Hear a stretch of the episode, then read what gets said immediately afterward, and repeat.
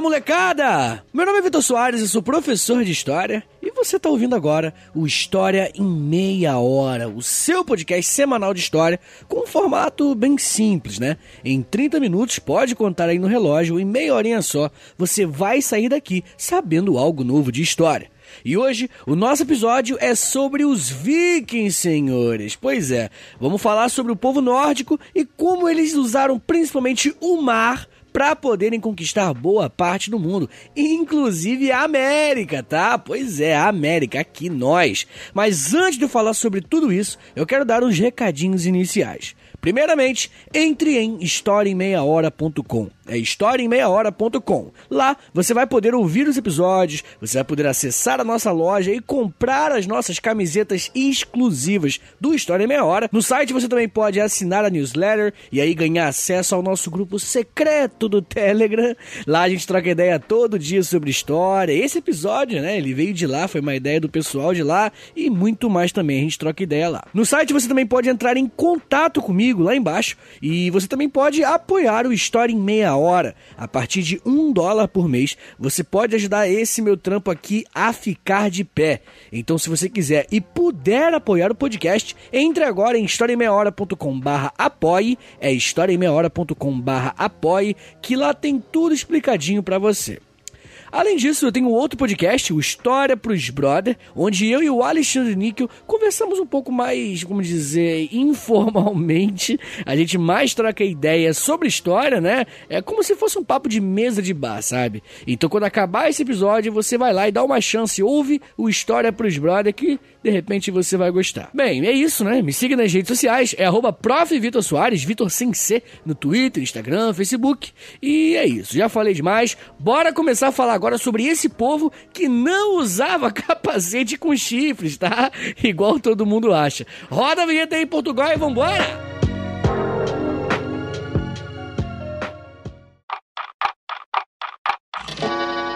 História em meia hora.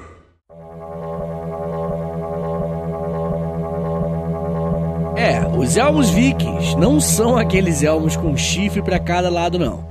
É bem provável que esse capacete com chifres foi inventado pelos cristãos da época só para demonizarem a imagem do viking. Afinal, o viking é um pagão, né?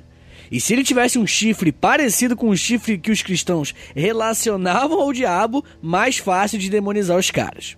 Mas também há a possibilidade da galera ter visto o elmo de Thor que tem umas asas na cabeça, né? E ter achado que eram chifres. Mas, de qualquer forma, estudos arqueológicos provam para nós que o elmo viking não tinha chifres. Na verdade, o elmo viking era uma raridade. A maioria dos vikings iam para o campo de batalha sem usar elmo, sem usar nenhuma proteção. Mas curiosidade à parte, o povo viking não foi um povo que existiu durante muito tempo, não. Eles existiram durante o século 8 e o século 12. Eles eram um povo germânico conhecidos como os escandinavos e ocupavam principalmente a região da Suécia, Dinamarca, Groenlândia, Noruega e Finlândia.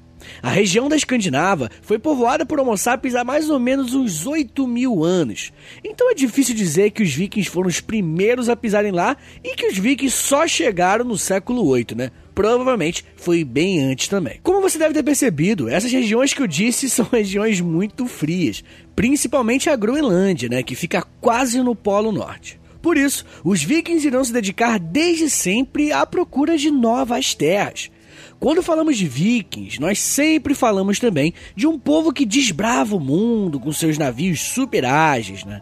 A origem do nome viking é meio controversa. Não há um consenso sobre da onde que vem esse nome. Mas o historiador Johnny Langer, ele tem uma lista de algumas hipóteses para a origem do nome viking. Primeiro, viking pode ser uma variação da palavra vik, que significa pessoa de Viken, que é uma região da Noruega. Segundo, as pessoas que colocavam os navios nas baías eram também chamadas de Vik. E a ligação dos vikings com a navegação é enorme, né? Então faria sentido sim. Ah, e ainda sobre a navegação, tem a terceira hipótese, que é a palavra Vikja, que significa virar ou trocar. O termo era usado para quando o remador trocava de turno nas embarcações. Inclusive, essa é a mesma origem da palavra switch em inglês. Então, né, tecnicamente, talvez os vikings signifiquem os trocadores. Mas enfim. Também tem a hipótese número 4, que é sobre vikinger. É meio estranho falar isso, vikinger. Tem um R no final da palavra viking, é isso. que é uma palavra usada pelos nórdicos para designar os marinheiros que cometiam crimes, né? Que eram piratas. E a última e a quinta hipótese aqui, né? É, o termo pode ter relação com a palavra wissing que se refere a pessoas que frequentam portos para realizar o comércio.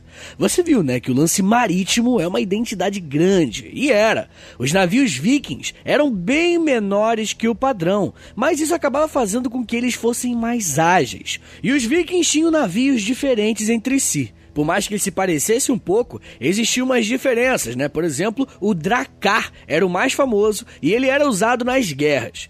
E uma coisa curiosa, né, sobre o Drakkar é que os vikings colocavam um monte de escudos ao lado, porque quando ao lado do navio, né? Porque quando o navio os via chegando e via um monte de escudo do lado do barco, ele pensava que tinha muito mais inimigos do que realmente tinha.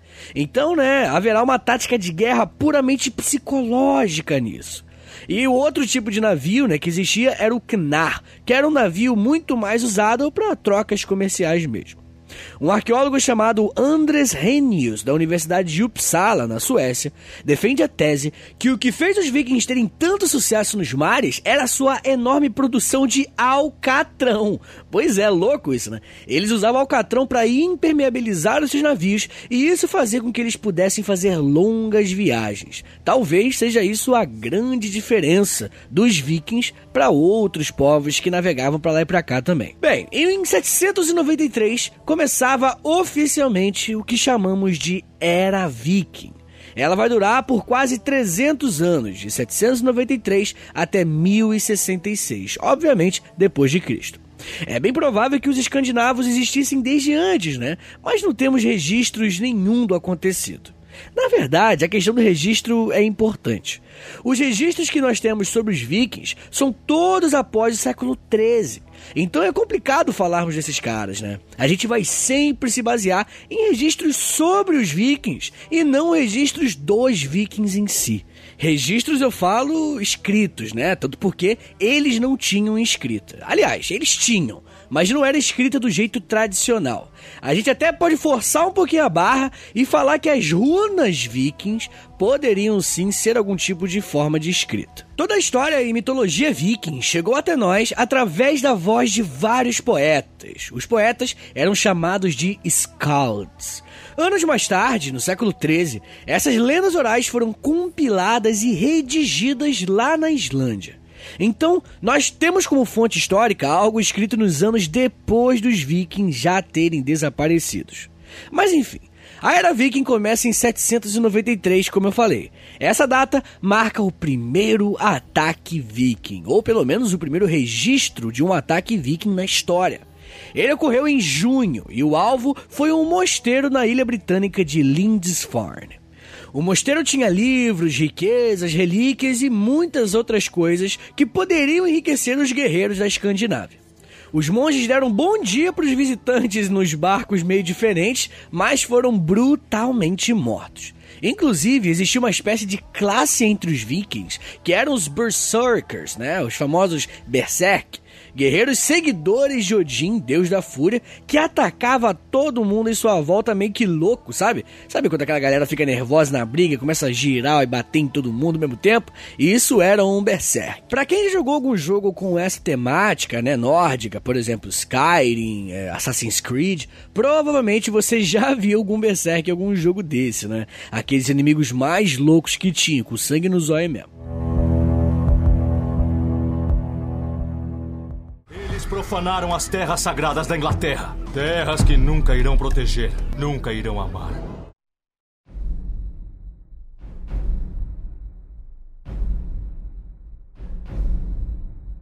Bem, os vikings tinham duas ideias com esse ataque. A primeira era a velha e boa pilhagem. Invadir uma região, principalmente mosteiros, que raramente eram bem protegidos, terminava em um ganho enorme para os invasores. E segundo, como eu já falei, os vikings queriam novas terras. E quando eles souberam da Inglaterra, eles ficaram malucos. Eles falaram: cara, que é isso? A gente tem que invadir a Inglaterra e tomar a terra deles.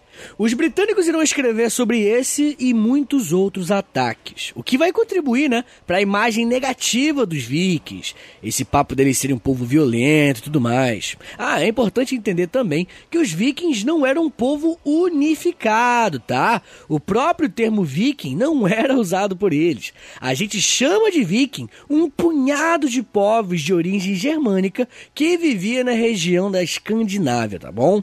Que compartilhava ali a mesma religião, mesma cultura, língua, etc. Então toma cuidado para não imaginar um grande império ou algo do tipo, porque não rolou. Bem, agora vamos falar um pouquinho sobre como era a sociedade dos vikings. Primeiro, eles não viviam em uma sociedade igualitária. Existiam classes sociais muito bem definidas, né? A sociedade era estratificada. Esses reinos vikings tinham um rei no topo, mas durante toda a era viking, poderemos observar que muitas vezes os Jarls, que são uma espécie de nobres, acabavam ficando mais ricos que alguns reis. Os Jarls eram aristocratas e tinham o costume de se posicionar contra a centralização do poder ao rei. Imagine o rei viking como um rei não absolutista, beleza? Acho que assim você consegue entender um pouquinho melhor. É algo parecido, inclusive, com o feudalismo na Europa, sabe? Quando os senhores feudais, que eram nobres do Império Romano, né, os antigos nobres do Império Romano, acabaram se tornando mais poderosos que vários reis da época. E desculpa falar de novo de Skyrim, mas é que eu joguei muito esse jogo e a temática viking tá 100% nele. O Jarl era o título que você conseguia nas cidades do Skyrim, né? Se você fizesse umas missões para o rei nesse jogo, o líder local ali te dava o título de Jarl. Você lembra disso? Se você jogou, né, Skyrim? Mas enfim, vou tentar falar menos de videogame, porque se deixar, eu não paro. Bem, então você entendeu, né? No topo da sociedade estão os reis, logo abaixo estão os nobres, né? Que são os Jarls, e abaixo dos Jarls tem os Carls, que são homens livres que não tinham terras, mas também não eram escravos. E por mais que não fossem tão importantes, eles participavam sim de uma assembleia local chamada Things. E como eu já falei, né? Lá embaixo existiam os escravos, que eram conhecidos como os Trau. Poderiam ser estrangeiros capturados em batalha, pessoas endividadas ou até mesmo criminosos. Mas durante a era viking, no século XI, a escravidão vai chegar ao seu fim. Gente, inclusive, eu, eu falei vários nomes aqui, vários termos na língua dos caras, então assim, ignora a, a pronúncia, tá bom? Por favor. Uma coisa interessante sobre os vikings que eu falei no episódio chamado Alguém Chegou Antes na América, no meu outro podcast, o História pros Brother, é que antes de espanhol, de português, os vikings estavam aqui na América, eles chegaram antes na América. No início, esse papo era apenas uma lenda, né? Porque nas antigas sagas nórdicas, um viking chamado Leif Erikson liderou uma expedição por mares desconhecidos a partir da Groenlândia, lá no século XI. Ele disse que ele encontrou uma terra com florestas e riachos cheios de salmão, além de muitas uvas silvestres. E, inclusive, por conta dessas uvas, ele chama a região de Vinlândia. Isso era o que as sagas nórdicas diziam, né? Mas em 1960, arqueólogos encontraram vestígios de uma vila viking na costa leste do Canadá fica no norte da ilha de Newfoundland. Os vikings não só navegaram até a América e botaram o nome de Vinland lá, talvez Vinlândia seja o primeiro nome da América, né, que já teve, como eles também moraram na América, sabe lá por quanto tempo, né? Imagine, gente, as histórias loucas de uma cidade viking no século XI aqui na América. Velho, incrível, assim. Hoje o local é protegido pela Unesco e é considerada de forma muito justa um patrimônio da humanidade. Então assim, é consenso já entre os historiadores que os vikings vieram para a América antes dos europeus, bem antes. Na real, uma galera também veio, né? Mas isso é outro papo. Quando acabar esse episódio aqui, você vai lá no meu outro podcast, História pros Brother, e você ouve lá, demorou? Bem, economicamente, os vikings dão o que falar. Porque assim, os jogos, filmes, séries, tipo a série tipo Vikings, né, que é a série mais famosa, acaba fazendo a galera achar que os vikings só pilhavam, lutavam, sabe? Como se a vida deles fosse sempre a luta, a guerra. E assim, é, é claro que essas mídias vão romantizar a realidade dos vikings, né? Porque eles querem vender um produto. Mas às vezes eles também acabam criando um conceito na cabeça das pessoas que não condiz com a realidade. É claro que os vikings realmente lutavam, saqueavam e tudo mais, mas definitivamente isso não era a rotina. Os vikings eram, em sua grande maioria, fazendeiros. Viviam plantando, colhendo, tendo uma vida até meio chata mesmo, sabe? E muitos outros que navegavam eram só comerciantes. E por conta dos navios de altíssima velocidade e agilidade, eles puderam rodar o mundo todo para fazer trocas. Calma, né? Nem sempre foi guerra, sabe? Eles fizeram trocas na América, na Rússia, no Império Bizantino e até na África, além de, claro, né, em toda a Europa. É claro que terão pessoas na sociedade viking que irão defender a guerra, a dominação, mas eu te garanto que não era o padrão de um cidadão viking. Na real, a violência deles era meio que no mesmo nível que qualquer povo da época. A galera gosta de criar estereótipos, sabe? E assim, eu, eu meio que eu entendo que a criação de estereótipos ajuda a gente a encaixar as coisas na cabeça. Mas a gente não pode inventar uma realidade só para a gente conseguir compreender o mundo ao nosso redor. Aliás, achar que compreende. Enfim, já comecei a viajar nas ideias aqui. Vamos aproveitar para fazer uma pequena pausa, tá? Em um minutinho a gente já volta para falar dos guerreiros e da religião viking. Aguarda aí que é rapidinho.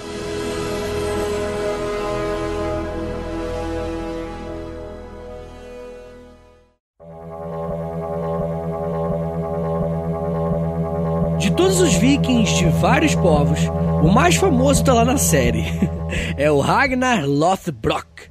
As sagas nórdicas falam que Ragnar foi um guerreiro que se tornou rei. É claro, né? Como eu já disse, é complicado afirmar com certeza se ele existiu ou não. Mas as sagas nórdicas dizem que sim e que ele já até matou um dragão, né? Aí é complicado, porque por mais que eu adoraria saber que um viking matou um dragão, é difícil de acreditar, né? Muita gente acha que Ragnar foi na verdade uma junção de vários reis vikings diferentes. Mas bem, mudando um pouco de assunto, por mais que houvesse invasões e escravidão, os vikings eram mais avançados em igualdade de gênero. Você sabia disso? Bem, pelo menos mais avançados que os povos cristãos da época, o que, o que não é muita coisa necessariamente. Por mais que houvesse uma divisão de trabalho, onde as mulheres fossem designadas a cuidar das crianças e das tarefas domésticas, diferentemente dos cristãos, os vikings não criaram diferenças perante a lei entre os homens e mulheres. Isso é uma diferença do caramba caramba. Além disso, as mulheres poderiam ter terras e administrar o próprio dinheiro. E eu sei que parece pouco isso, mas naquela época isso era muita coisa. E aproveitando que eu falei de cuidar de tarefas domésticas, uma casa de um viking era muito doida. Elas eram meio parecidas com as casas dos hobbits, né, do Senhor dos Anéis, exatamente porque elas foram usadas como inspiração. As casas eram fechadas, pouco arejadas, sem janelas, só uma porta de entrada e uma chaminé. Só isso. As casas eram feitas com uma mistura de madeira e argila. A casa dos escravos era lá no estábulo, bem menor, obviamente, e dividia a construção com animais. E uma parada louca sobre essas casas era que era meio comum que alguns entes queridos fossem sepultados dentro das casas. Olha que doido! Como, por exemplo, bebês enterrados na lareira. Cara, isso é loucura máxima pra gente, né? Eles faziam isso porque a ideia deles era que o espírito dos familiares mortos ajudassem a proteger a casa. Inclusive, né, a morte era um tema muito importante para os vikings. As pessoas mais poderosas, como grandes guerreiros, eram sepultados de uma maneira bem, vamos dizer, louca também. Eu tô usando louco para tudo hoje. Olha só. Quando um grande nome do clã morria, o seu corpo era colocado no seu barco favorito e começava uma festa. Ela durava em média sete dias e durante todos os dias as pessoas falavam sobre os grandes feitos do falecido, né? Ah, fulano, ele derrotou não sei quem, invadiu tal região. Ah, esse cara era muito bom, ele conseguiu não sei o que, enfim, elogiava, né? A mitologia viking acreditava que, após a morte, os guerreiros iriam para um lugar sagrado chamado Valhalla. E lá eles precisavam levar armas, né? E por isso eram colocadas suas armas favoritas ao lado do seu corpo durante o funeral. Valhalla, gente, é uma espécie de paraíso, sabe? Onde os guerreiros encontravam os deuses após a sua morte. Até aí, nada demais, né? Até que é bonitinho a forma como eles tratavam a galera que morreu. Acontece que, além das armas, eram colocadas no barco também oferendas, escravos e as esposas vivas. Sim, até as esposas do guerreiro, elas iam vivas para o barco funerário. E com o barco cheio de palha, o sacerdote ateava fogo no barco e empurrava ele para o mar, com as mulheres e os escravos vivos lá dentro. Olha que doideira, né? Mas assim, enterrar esposas junto com os maridos era algo que acontecia meio que até meio que normal na história da época em várias civilizações, né? Como por exemplo no Egito, na Mesopotâmia, na China e em muitos outros lugares. Galera, não, não vale nada mesmo.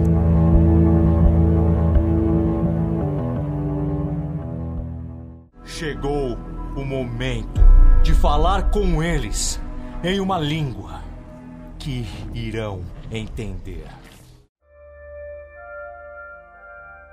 Já que eu falei de religião, eu acho que vale a pena agora falar um pouquinho mais sobre isso, né? Sobre a mitologia nórdica.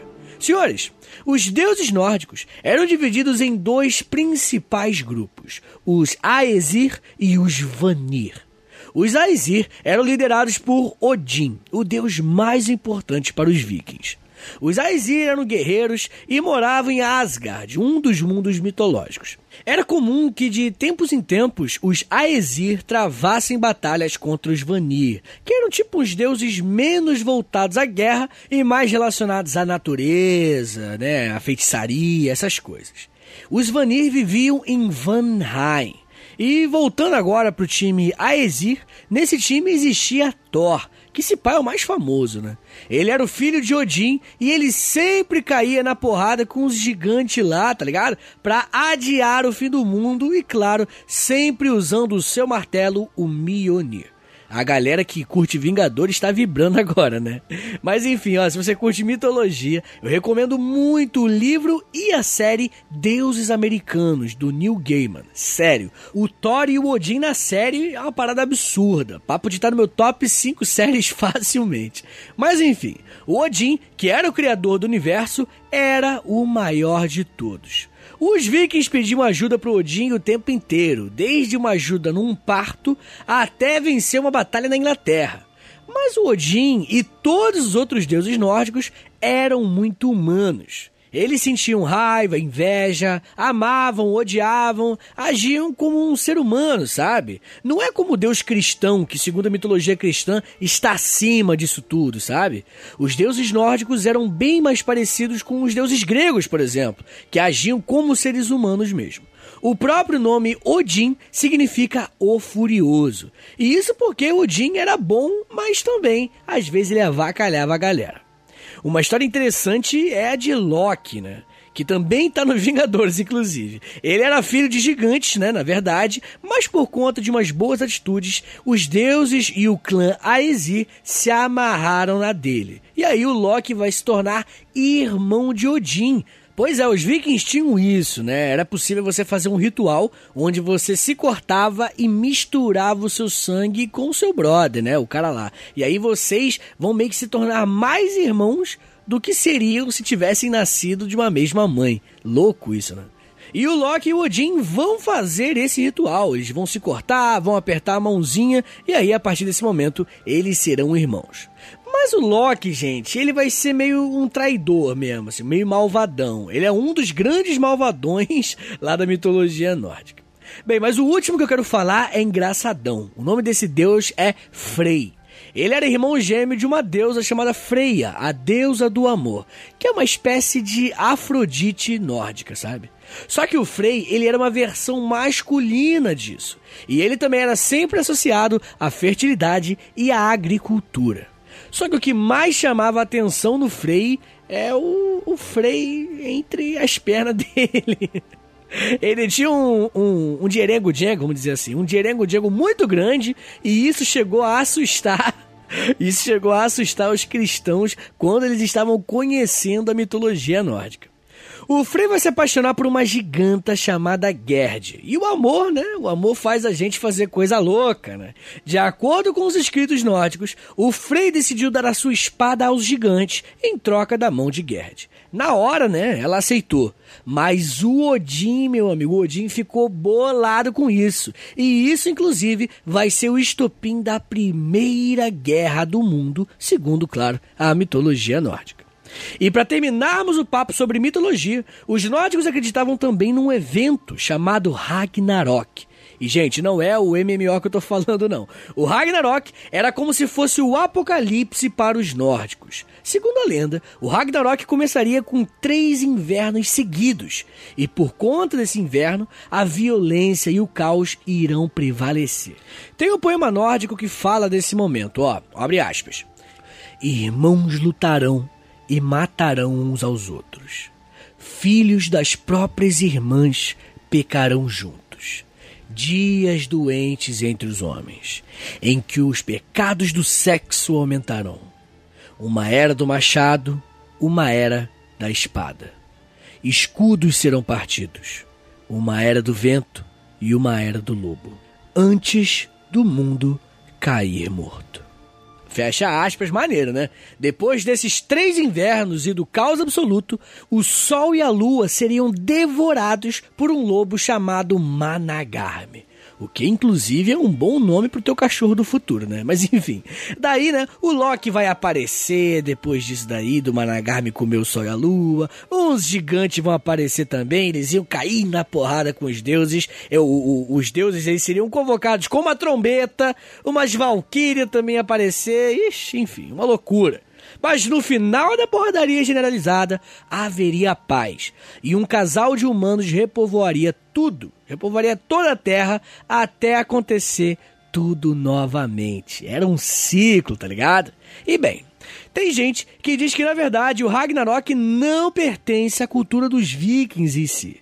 Falam que foi um lance introduzido pelos cristãos da época. Mas tem também gente que defende que é sim algo puramente nórdico, puramente pagão.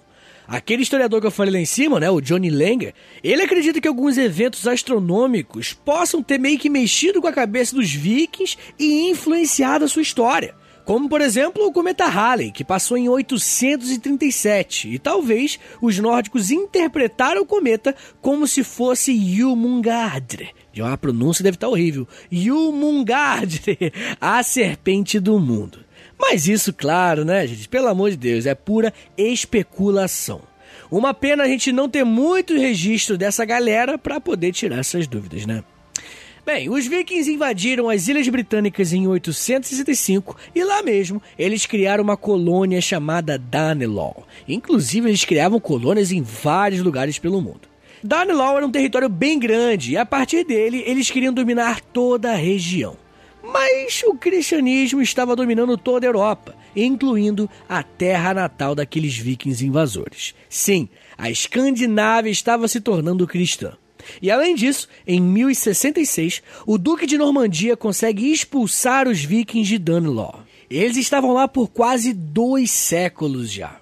Mas mesmo tendo o cristianismo substituindo a sua religiosidade, perdendo ali Danelaw, os vikings mantiveram um pouco da sua cultura e do seu DNA na Inglaterra, tá? Muitos descendentes dos nobres dessa época, hoje em dia, têm um pouco do DNA dos vikings também. E é como eu falei antes, né? Eles não eram um povo unificado. Isso fazia com que frequentemente vários grupos vikings se espalhassem e se misturassem com os povos cristãos na Inglaterra e na Europa toda. No século X, XI, os escandinavos já haviam se tornado cristãos. E eles apagavam de tudo quanto é jeito o passado pagão que um dia eles tiveram. Eles negavam até a morte, é claro, que né, a Escandinava era uma região de um povo pagão. Porém, as lendas vikings são contadas até hoje por lá.